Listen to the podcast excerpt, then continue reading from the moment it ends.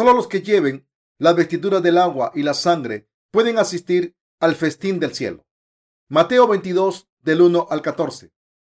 Respondiendo Jesús, les volvió a hablar en parábolas, diciendo, el reino de los cielos es semejante a un rey que hizo fiesta de bodas a su hijo y envió a sus siervos a llamar a los convidados a las bodas. Mas estos no quisieron venir. Volvió a enviar otro siervo diciendo, decí a los convidados, he aquí, he preparado mi comida, mis toros y animales engordados han sido muertos y todo está dispuesto. Venía las bodas, mas ellos, sin hacer caso, se fueron, uno a su labranza y otro a sus negocios, y otros, tomando a los siervos, los afrentaron y los mataron. Al oírlo, el rey se enojó y enviando sus ejércitos, destruyó a aquellos homicidas y quemó su ciudad. Entonces dijo a sus siervos, las bodas a la verdad están preparadas, mas los que fueron convidados no eran dignos. Y pues a la salida de los caminos y llamad a las bodas a cuantos halléis. Y saliendo los siervos por los caminos, juntaron a todos los que hallaron, juntamente malos y buenos, y las bodas fueron llenas de convidados y entró el rey para ver a los convidados y vio allí a un hombre que no estaba vestido de boda y le dijo, amigo, ¿cómo entraste aquí? Sin estar vestido de boda. Mas él enmudeció. Entonces el rey dijo a los que servían, atarle de pies y manos y echarle en las tinieblas de afuera. Allí será el choro y el crujir de dientes, porque muchos son llamados y pocos escogidos. El campamento de verano para discípulos empieza el 13 de agosto. Ayer visité Injae y fue una verdadera bendición. Este año han plantado muchas flores en el jardín del centro de retiro y han construido una piscina. La fuente del valle lleva mucha agua debido a las lluvias recientes, de manera que el agua salpica la parte inferior del puente que hemos construido en la entrada del centro. El sonido de las rocas parecía un rayo caído del cielo Así que pensé, ¿son las rocas un rayo? No suena como agua, así que debe ser un rayo. Cuando fui al puente, vi que había muchísima agua. Cuando volví del campamento, vi las columnas del puente Livingstone casi sumergidas por completo. Las lluvias recientes han traído mucha agua. Por la gracia de Dios, el campamento no ha sufrido ningún daño. A pesar de las lluvias intensas, el único problema es que no hemos podido terminar los preparativos para el campamento de verano.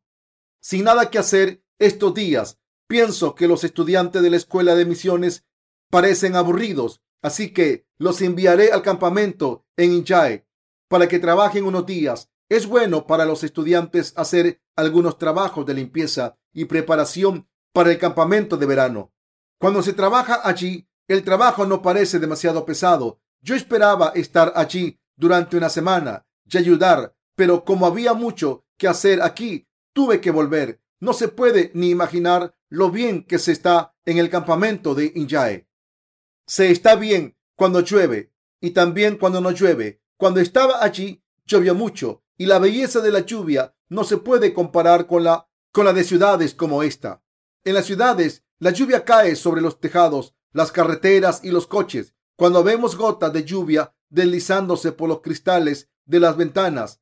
Nuestros corazones se deprimen y se sienten tristes, pero cuando miré por la ventana del campamento, vi la lluvia caer sobre los árboles en las montañas y la niebla que se había formado en el aire. Me encantan ese tipo de escenas. Cuando era joven, vivía en una casa de madera cubierta con un techo de asfalto. Esto era justo después de la guerra de Corea en los años 50, cuando la mayoría de la gente construía sus casas con tablas de madera y utilizaba asfalto para los tejados, se hacía esparciendo el asfalto sobre cartón y después poniendo arena encima. Después se clavaban a un techo de madera y así se completaba la casa.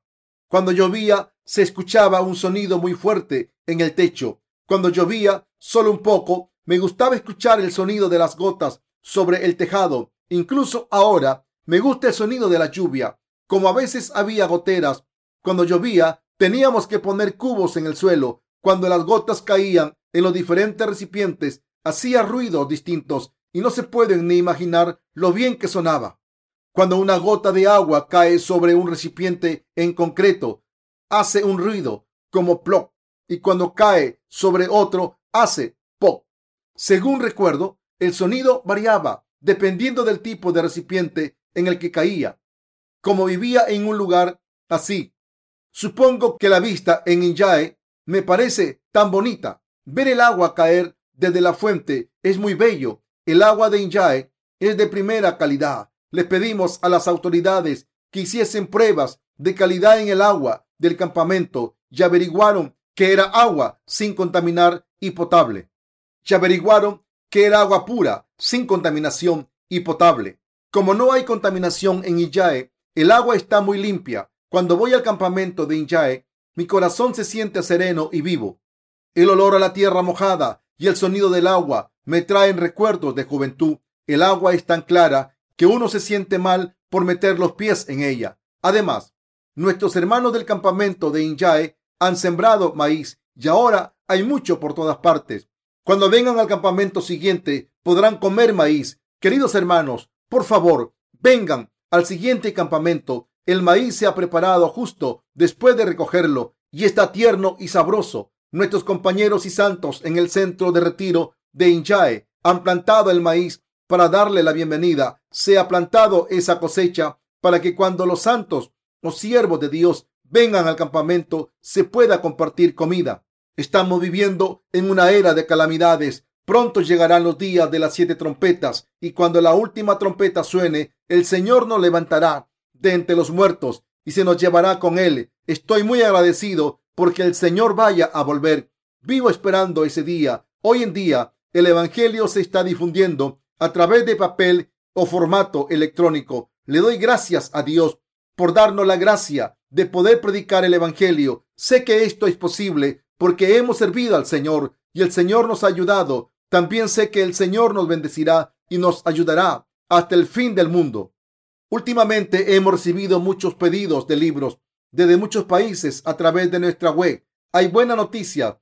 Creo que podemos difundir el Evangelio al 2.3% de la población mundial a través de Internet en unos pocos años.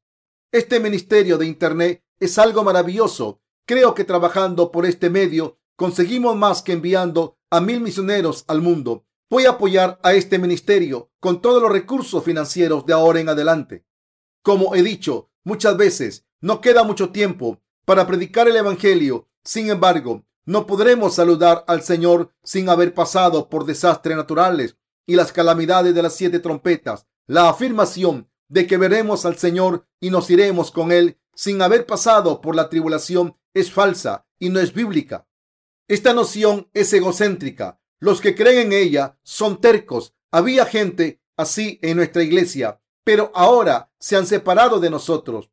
Los que creen en la palabra de Dios de manera incorrecta y son tercos no aceptan el Evangelio por mucho que les prediquemos la palabra de Dios.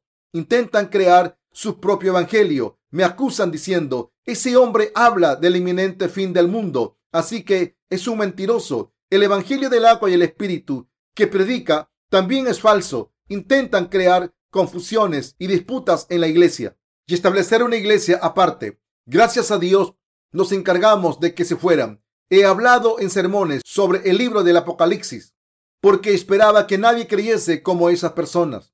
He hablado sobre el Apocalipsis porque la gente tiene un entendimiento diferente sobre el fin de los tiempos, pero tenemos que interpretar la palabra de Dios tal y como es para contestar a esta pregunta. ¿Cuándo volverá Jesús? Si un predicador cierra la Biblia y dice lo que tiene en su mente, es un predicador falso. Cuando abrimos la Biblia, debemos decir lo que hay en ella. Yo estaba preocupado porque hubiese gente así entre nuestros colaboradores y por eso prediqué sobre estas cosas detalladamente.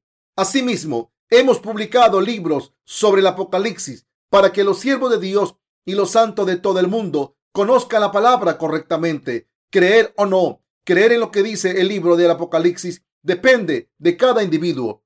En los últimos días de tribulación sufriremos las tribulaciones de las siete trompetas y las siete copas. Solo cuando los días de las siete trompetas hayan acabado, llegará el Señor. Sin las calamidades de las siete trompetas, no vendrá el Señor. Está escrito en la Biblia que de entre las siete trompetas, cuando la última suene, Jesús llevará a los santos al cielo con él. Por tanto, la gente no debe interpretar la Biblia desde su punto de vista egocentrista. Los que han creado disputas y han dejado a la iglesia de Dios no han escuchado mis sermones correctamente. Mientras predicaba sobre el libro del Apocalipsis, esta gente tenía algo en contra de mí. El líder de ese grupo intentó crear disputa dentro de la iglesia, amenazándome con llamarme falso profeta si Jesucristo no volvía en junio del año siguiente. Pero mi predicación sobre el Apocalipsis estaba muy alejada de los pensamientos de esa persona, quien dejó de escuchar mis sermones. Entonces él y sus seguidores empezaron a hablar de mis faltas con otros trabajadores del ministerio. Pero los siervos de Dios y los santos le regañaron en vez de escucharlos. Cuando vuelva el Señor, todo lo que tenemos que hacer es ir con Él hasta que el Señor venga. ¿Para qué debemos vivir? Para predicar el Evangelio. ¿Es cierto o no? Sí, es nuestro deber. Hasta entonces, ¿hasta cuándo debemos predicar el Evangelio? Esto es lo importante. Debemos de predicar el Evangelio hasta los confines de la tierra. El Señor vendrá. Entonces, nuestros esfuerzos cesarán. Sin embargo, ¿es correcto que un agricultor espere al otoño sin haber sembrado nada? El agricultor tiene que esperar a que pase el verano y llegue el otoño y debe cultivar la tierra en primavera, plantar semillas, regarlas, dejar que salgan capullos, quitar las malas hierbas, etc. Si sigue cuidando la tierra, en otoño obtendrá frutos. Así que el agricultor debe estar preparado para el otoño y la recolecta.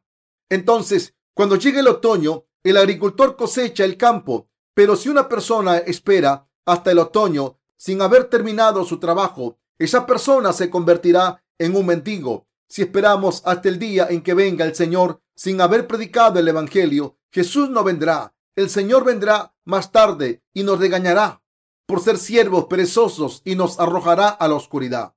La gente piensa que es bueno ser un líder. Al ser líder de una congregación y haber desempeñado altos cargos, uno se da cuenta de que estas posiciones son bastante incómodas. Los líderes se cansan mucho físicamente. Hay muchas cosas que tener en cuenta, muchas responsabilidades. Si hay alguien en nuestra congregación que desee estos puestos y busca la gloria personal, esa persona debe abandonar nuestras congregaciones, debe salir de la iglesia de Dios y buscar otro tipo de gente sobre la que pueda mandar. Esa persona tiene que actuar como rey o reina allí, porque en nuestras reuniones nadie reina sobre nadie. No tenemos este privilegio. Aquí, en la iglesia de Dios, no hay nadie que pueda decir, soy mis siervos y yo soy el rey. Si alguien dice esto, queridos hermanos, quítense los zapatos y denle una bofetada con ellos en la cara. Nosotros vivimos por el Señor y el Evangelio. ¿Hay alguien entre nosotros que proporcione un servicio a otro? No, no es fácil tratar con todos ustedes individualmente y como el Espíritu Santo está dentro de los que creen en el Evangelio, estas cosas no pueden ser toleradas. Los santos de la iglesia de Seúl dicen que han pasado por muchas dificultades hasta ahora.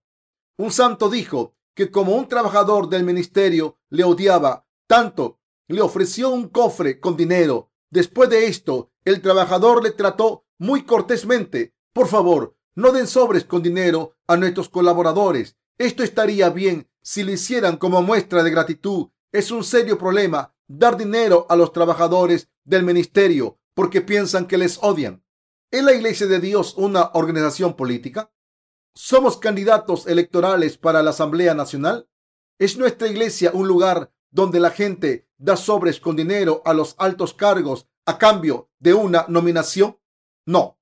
El ministro que acaba de dejar la iglesia era considerado el líder de la iglesia, pero cuando se necesitaba ayuda, este líder no la ofrecía. Una vez nuestra misión en Chunchun necesitaba comprar un ordenador y como era más barato comprarlo en Seúl, le pedí ayuda a un colaborador de la iglesia de Seúl. Le llamé por teléfono y le dije, el pastor An de Chunju viajará a Seúl. Por favor, encuéntrele una tienda donde pueda comprar un ordenador barato y decente. Cuando llegue, ayúdele. Así que el pastor An concertó una cita para ir a la iglesia de Seúl a las nueve de la mañana, pero cuando llegó a las nueve me dijo que las puertas de la iglesia estaban cerradas y que el colaborador que tenía que ayudarle estaba todavía durmiendo. Cuando el pastor An llamó a la puerta, la mujer del trabajador se levantó y dijo, Mi marido trabajó hasta tarde ayer, así que aún está durmiendo. Ve tú solo a comprar el ordenador. Como era su primera visita a Seúl, el joven pastor se la vio muy complicado y deseó encontrar el sitio de compras de Yongshan, que es muy famoso por vender aparatos electrónicos a precios bajos. Pero resulta que ese día todas las tiendas estaban cerradas. Me dijo que volvió a Chunju sin poder haber comprado el ordenador y que por eso tenía malos sentimientos hacia el trabajador. Como ese trabajador vivía en Seúl, podría haberle proporcionado información con tan solo hacer una llamada de teléfono y el pastor podría haber ido directamente a la tienda y como era un colaborador de nuestra iglesia, confió en él y le pidió ayuda, pero al recibir este trato se sintió decepcionado. El trabajador del ministerio, que ahora se ha ido de la iglesia, es hijo de la entonces directora del centro de retiro de Injae. Me di cuenta más tarde de que la mujer había hecho muchas obras malas ante Dios mientras trabajaba allí. Una vez un par de familiares de la hermana Eun Jong Wang fueron a Injae porque su madre estaba allí. Al llegar allí, vieron una buena cosecha de pimientos y preguntaron si podían coger unos pocos, pero la directora del retiro les dijo, tienen que comprarlos. Así que vendió una caja de pimientos por cinco dólares a un familiar de una persona que trabajaba allí. ¿Puede imaginarse lo mal que se sintieron? Además, la hermana Eun Jong Wang envió algo de dinero a su madre por su cumpleaños, pero la directora se lo quedó y no se lo dio a su madre de la hermana Wang. Esto es solo la punta del iceberg de todo lo que ha ocurrido en la iglesia. ¿Cómo no voy a hablar mal de esta gente? ¿Creen que me debería quedar callado? Esta gente que venía a la iglesia de Dios decía que el Evangelio del agua y el Espíritu no era la verdad. Como no creían en el Evangelio del agua y el Espíritu, no sabía cómo servir a sus hermanos y hermanas y solo buscaba su propio beneficio. ¿Hay alguien aquí que pueda decir que el Evangelio del agua y el Espíritu no es la verdad? Los seres humanos cometen pecados todos los días porque son insuficientes. Si no fuese por el Evangelio del agua y el Espíritu, ¿cómo podrían los seres humanos estar sin pecados? ¿Cómo podríamos decir que no tenemos pecados? El Evangelio del agua y el Espíritu en nuestra vida es la verdad, como una perla tan valiosa que no se puede cambiar por nada. Por eso las escrituras nos dicen que los que lo encuentran van y venden todo lo que tienen y lo compran, porque saben que es algo muy valioso. Mateo 13 del 45 al 46. Pero aún así, se deshicieron del Evangelio del agua y el Espíritu y se fueron al mundo. Es como jugar a las canicas con diamantes sin saber que se trata de piedras preciosas. Es lo mismo que ocurre cuando los niños nativos cambian diamantes por caramelos. A través del pasaje de las escrituras de hoy, Dios nos habla de estas cosas. Dios nos habla de los que entran en el reino de los cielos. ¿Qué tipo de gente es la que entra en el reino de los cielos? Hace mucho tiempo, un rey prominente organizó un banquete para la boda de su hijo e invitó a mucha gente. Como el rey había invitado a mucha gente, cualquiera podría haber ido al banquete con tan solo ir vestido para la ocasión. Del mismo modo en que la gente recibe hospitalidad y disfruta de la gloria de la gloria al ir al banquete con la ropa adecuada, nosotros entramos en el cielo de la misma manera. Dios invita a la gente a su reino. Dios invita a la gente diciendo que quien crea que Jesús nos ha salvado mediante el Evangelio del agua y el Espíritu puede entrar en el cielo, sea quien sea. Quien crea en el Evangelio del agua y el Espíritu tiene preparada la ropa de fe y puede entrar en el cielo. Esto significa que, aunque la gente ha recibido la invitación al cielo, solo los que tengan las vestiduras de fe pueden entrar. Por otro lado, la gente que no prepara las vestiduras no puede entrar en el cielo. Queridos hermanos, cuando vamos a una fiesta en alguna casa, habiendo sido invitados, nos vestimos de manera adecuada, ya sea la vestimenta tradicional del lugar o un traje. Todo el mundo se viste de manera formal. Incluso en las cosas del mundo mostramos esta cortesía. Pero cuando se nos invita al reino de los cielos, ¿cómo vamos a ir sin la vestimenta adecuada? Al invitarnos al cielo, Dios comprueba que llevemos ropa adecuada para la ocasión. Ha hecho que entre todos los que van al banquete, quien lleve un traje de boda pueda comer, beber y disfrutar sin límites. Sin embargo, Dios escoge a los que han ido al banquete sin el traje de boda y los arroja a la oscuridad. En el versículo 13 se dice, entonces el rey dijo a los que servían, atadle de pies y manos y echadle en las tinieblas de afuera. Allí será el choro y el crujir de dientes. Queridos hermanos, si queremos ir al cielo, ¿qué ropa de fe deberíamos llevar?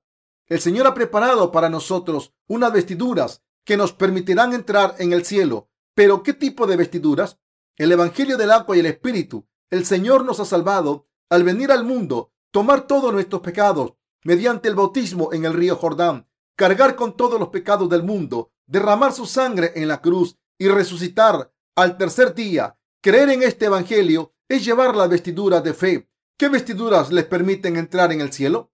El que nuestro Salvador Jesús, el Hijo de Dios, nos ha salvado al venir al mundo, cargar con todos nuestros pecados, al ser bautizado por nosotros y morir en nuestro lugar en la cruz. Quien lleve estas vestiduras entrará en el cielo. Solo los que están limpios, es decir, sin pecado, pueden entrar en el reino de los cielos. Solo los que están completamente limpios pueden entrar en el cielo. Llevar las vestiduras significa creer en el bautismo de Jesús, en su sangre derramada en la cruz y creer que resucitó como el Salvador. Debemos creer en la obra meritoria de Jesús, quien nació encarnado en un hombre, fue bautizado, cargó con los pecados del mundo, murió en la cruz y resucitó de entre los muertos. Ahora está sentado a la derecha del trono de Dios Padre y juzgará a todos los pecadores que se han negado a creer en estas obras de Jesús. Creer que el Señor se ha convertido en el Dios de la salvación para los que creen en la obra de Jesús es llevar las vestiduras de la fe. Estas vestiduras son importantes. Como es el banquete del reino de los cielos, solo los que no tienen pecados pueden resistir y deben llevar estas vestiduras especiales. ¿Cómo son estas vestiduras que el Señor ha hecho para nosotros? Cuando más piensan en ellas, mejores son. Nosotros adoramos a Dios hablando entre vosotros con salmos, con himnos y cánticos espirituales, cantando y alabando al Señor en vuestros corazones. Efesios 5:19 Alabamos al Señor porque nos ha dejado sin pecados por el Evangelio del agua y el Espíritu. Nos hablamos en salmos e himnos y canciones espirituales y ofrecemos canciones de alabanza en unión con otros santos. Damos gracias y ofrecemos adoración cantando canciones de alabanza. Esto es ofrecer el sacrificio de alabanza a Dios. Hebreos 13:15. ¿Cómo de limpias están las vestiduras con las que Dios nos ha vestido? Como Dios nos ha vestido con estas vestiduras, podemos entrar en el cielo, pero ¿cómo de ignorantes son los que nos llevan estas vestiduras? ¿Cómo debemos prepararnos para entrar en el reino de los cielos? Solo por fe. Llevamos las vestiduras que Dios ha preparado para nosotros, para que entremos en el cielo por fe. Esta es la fe que nos da la salvación y que nos hace hijos de Dios. Esto es una bendición, aunque mis sermones hablen de muchos temas distintos con el pasaje de las escrituras de hoy, es imperativo que predique sobre las vestiduras con las que nuestro Señor nos ha vestido, las vestiduras con las que nos ha vestido Jesucristo, quien vino por el agua y el Espíritu, son una bendición para nosotros. ¿Creen en esto? El Señor lo ha hecho todo para que solo tengamos que tener fe en las obras que Él ha hecho por nosotros. Cuando pensamos en este Evangelio y en nuestras almas, debemos dar gracias al Señor, estemos en una buena situación o no. Debemos dar gracias al Señor siempre como llevando las vestiduras de fe, podemos ir al Señor cuando nos llame, siempre haciendo la obra poderosa que nos ha confiado por fe. Como estamos en la gracia de la salvación por fe, debemos dar gracias al Señor desde el fondo de nuestros corazones y debemos alabarle. Como nuestros corazones están llenos de gozo, la alabanza sale de manera natural. Deseamos compartir y estar en comunión y queremos terminar toda la obra que el Señor nos ha confiado como el Señor nos ha salvado y hemos recibido la salvación, podemos hacer la obra que Jesús nos ha confiado. Aunque podamos hacer algunas obras, hacemos las que podemos unidos. Esto es muy bueno. ¿Dónde van a encontrar algo mejor que esto? Es muy inmaduro no deshacerse del deseo de buscar la gloria y de discutir por un puesto alto en la iglesia. ¿Creen que es bueno tener un alto cargo en la iglesia? No, es bueno tener algo que comer y que llevar y poder hacer obras justas. Por eso el apóstol Pablo dijo, así que, teniendo sustento y abrigo, estemos contentos con esto. 1 Timoteo 6:8. Estoy agradecido porque Dios se ha ocupado de nuestras necesidades de comida, vestimenta y casa, y porque nos ha permitido hacer obras justas. Si vivimos por el Señor cuidándonos para no enfermar y si vivimos por el Evangelio sin problema de comida, vestimenta o casa, estamos satisfechos. No necesitamos nada más. Asimismo, no perderemos los nervios con los que se oponen a nosotros. ¿No creen que la avaricia rompe el saco? Dios nos ha dicho que busquemos su reino y su justicia primero. Estamos satisfechos con vivir predicando el Evangelio del reino de Dios. Él nos dará todo lo que necesitamos. Si seguimos viviendo en fe y estando agradecidos, estoy muy agradecido por esto. Hay gente que se opone al Evangelio del agua y el Espíritu a través de correos electrónicos sin decir quién son ni en qué creen. Si fueran valientes, se darían a conocer y harían lo que creen que es correcto. Pero hay gente que se esconde detrás de la pantalla del ordenador y hace afirmaciones que no tienen sentido.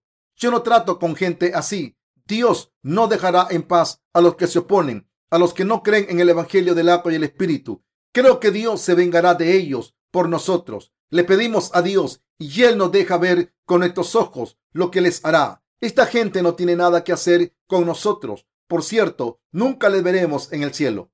Esta gente solo habla de la sangre derramada en la cruz. Entonces, yo voy directo al grano y pregunto, ¿cómo se ocupan de los pecados que cometen hoy?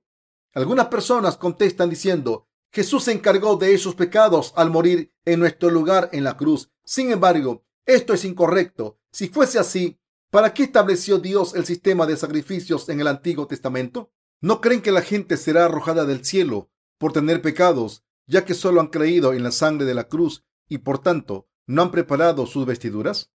Por eso Jesús dijo, porque muchos son llamados y pocos escogidos. Mateo 22, 14. Hemos recibido la salvación porque Dios nos ha escogido en Jesucristo y nos ha dado la salvación en el Señor. No es que hayamos recibido la salvación por decir que creemos incondicionalmente sin tener fe en el Evangelio de verdad.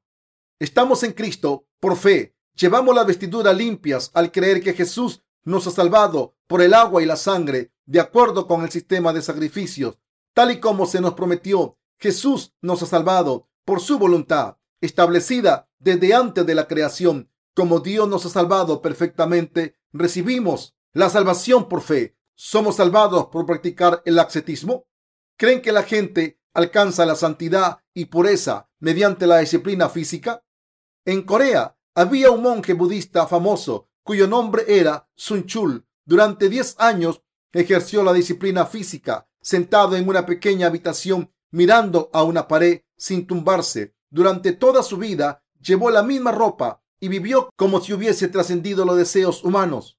Muchos budistas le alabaron diciendo, es un Buda viviente. Sin embargo, cuando estaba a punto de morir, dejó escrito un poema diciendo, ¿Cómo engañado a tantos hombres y mujeres durante mi vida? Mis pecados han llenado los cielos y han llegado más alto que el Montezumi, montaña legendaria que se cree que es la más alta del mundo. Caeré como carne viva en el pozo del infierno y mis remordimientos se dividirán en miles de púas entrelazadas. Esto refleja el hecho de que había pecados en su corazón y este poema confiesa el hecho de que los pecados no desaparecen mediante la disciplina física. La gente le llamaba Buda viviente, pero el hombre sabía que era un hipócrita y que caería en el infierno. Él fingió ser santo, pero en realidad confesó que había engañado a muchos hombres y mujeres. Los cristianos de hoy en día son así. ¿No creen que les gusta fingir ser santos? Como la gente tiene pecados en sus corazones, ¿puede ser justa con tan solo tratarlo? Si una persona ora durante el culto o camina, ¿es justa? El Señor nos ha salvado al venir al mundo, ser bautizado y morir en la cruz. Nosotros somos justos porque tenemos fe en este hecho. Por eso nos regocijamos por los que creen en el Evangelio del agua y el Espíritu. Cuando están juntos, no tienen que ser hipócritas entre ellos. Cuando hay algo bueno, los justos intentan comer más que los demás. Cuando vemos que alguien está sufriendo, nos apoyamos los unos a los otros por fe. Cometemos pecados todos los días porque somos insuficientes. ¿Qué es lo que nos ha dejado sin pecados? Las vestiduras, la vestidura del Señor, quien nos ha salvado por el agua y el Espíritu. Si leemos el pasaje de las escrituras de hoy, veremos juntamente malos y buenos. Tenía que invitar a todos, ya fuera buenos o malos, pero por muy buena que sea una persona, si no lleva puesta la vestidura de la fe, será arrojada, aunque una persona sea llamada malvada por el mundo, como lleva las vestiduras apropiadas, no es arrojada. La gente no puede ir al banquete del cielo según el criterio del bien y el mal que hay en este mundo. El factor importante que decide si uno puede ir al banquete o no es la fe en Dios. Esta fe es lo que importa. Creer en Jesús es creer que Jesús nos ha salvado al venir al mundo, ser bautizado y morir en la cruz solo por haber nacido de nuevo. Al tener fe en el Evangelio, ¿vivimos una vida santa por nuestra cuenta? Después de empezar a creer en el Evangelio, no hay nada que cambiar. Si ha ocurrido algún cambio, es que ahora llevamos la vestidura de la fe sin pecados en nuestros corazones. No hay nada que hayamos cambiado en nuestras acciones después de empezar a tener fe. Hay personas que hacen cosas peores, incluso después de haber nacido de nuevo. Por eso lo nacido de nuevo necesita la iglesia. Los justos deben hacer obras buenas. Hay muchas personas cuyo temperamento ha empeorado después de nacer de nuevo. Si no servimos al Señor después de haber nacido de nuevo, nos convertimos en gente peculiar. Por eso la iglesia es necesaria para los justos. Dejemos de demostrar nuestra propia justicia y creamos en la justicia de Dios, estando agradecidos por ella. Demos gracias al Señor, quien nos ha dado las vestiduras apropiadas. Queridos hermanos, ¿están agradecidos? Si no dan gracias al Señor y no creen en el Evangelio, a pesar de haberlo escuchado muchas veces, yo ya no puedo hacer más. Para recibir la salvación deben tener fe en la obra que Jesús ha completado. Los seres humanos tienen muchas faltas, pero ¿cómo pueden ser Dios? Los seres humanos son solo humanos. Por eso Dios nos ha salvado al venir al mundo encarnado en un hombre, tomar nuestros pecados mediante su bautismo, morir en la cruz y ser juzgado por todos nuestros pecados. Él amó al mundo mucho. Este es el amor de Dios y esta es, sin duda, la obra justa de Dios. Al creer en esto, podemos llevar la vestidura de la salvación. Al llevar la vestidura de boda de la salvación, nos hemos convertido en la novia de Cristo. Ahora, cuando el novio venga, iremos a él. ¿Por qué viene el novio a la tierra? Para llevarse a su novia. Si la novia no estuviese en este mundo, ¿para qué vendría el novio?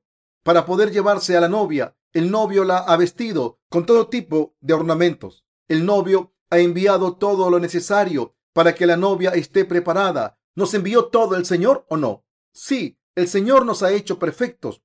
Estas son las vestiduras y este es el amor de Dios. Voy a predicar sermones como este hasta el fin del mundo. Debemos vivir con nuestros corazones sumergidos en la gracia de Dios. Además, debemos vivir escuchando al amor de Dios, aunque lo hayamos escuchado a menudo y estando agradecidos por él. Los animales que no rumian son animales impuros. Levíticos 11:7. ¿Rumian los cerdos?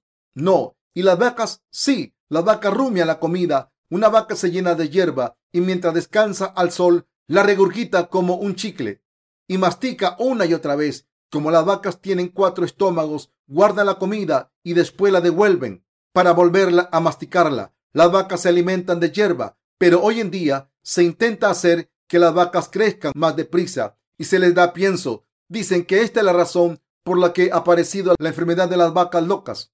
El cerebro de una vaca con esta enfermedad se derrite y se encoge hasta que le causa la muerte. Según la ley de Dios, las vacas tienen que alimentarse de hierba, pero la gente ha ignorado este hecho y ha aparecido una enfermedad tan horrible. Si la gente no sigue el curso natural de las cosas, este tipo de accidentes ocurren. Pero hay gente que no sigue la palabra a pesar de haberle escuchado.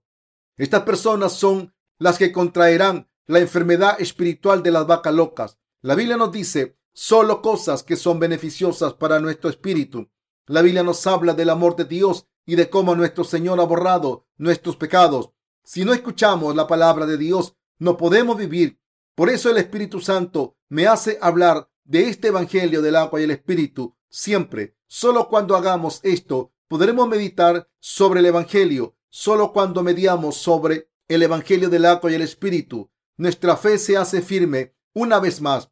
Además, todos los residuos de nuestros corazones y los malos pensamientos desaparecen. Como nos hemos dado cuenta de que el Señor nos ha amado, estamos agradecidos por fe. Como estamos agradecidos, empezamos a servir al Señor. Como somos hijos de Dios que viven en el Señor, recibimos bendiciones de Dios. Todo esto ocurre de manera natural. Entre ustedes hay gente que me conoce desde hace 10 años, desde que nos conocimos hasta ahora. hay una cosa que no ha cambiado y es el hecho de que todavía estoy predicando el Evangelio del agua y el Espíritu. Puede que haya gente que diga, este hombre es un tanto peculiar, parece que eso es todo lo que sabe.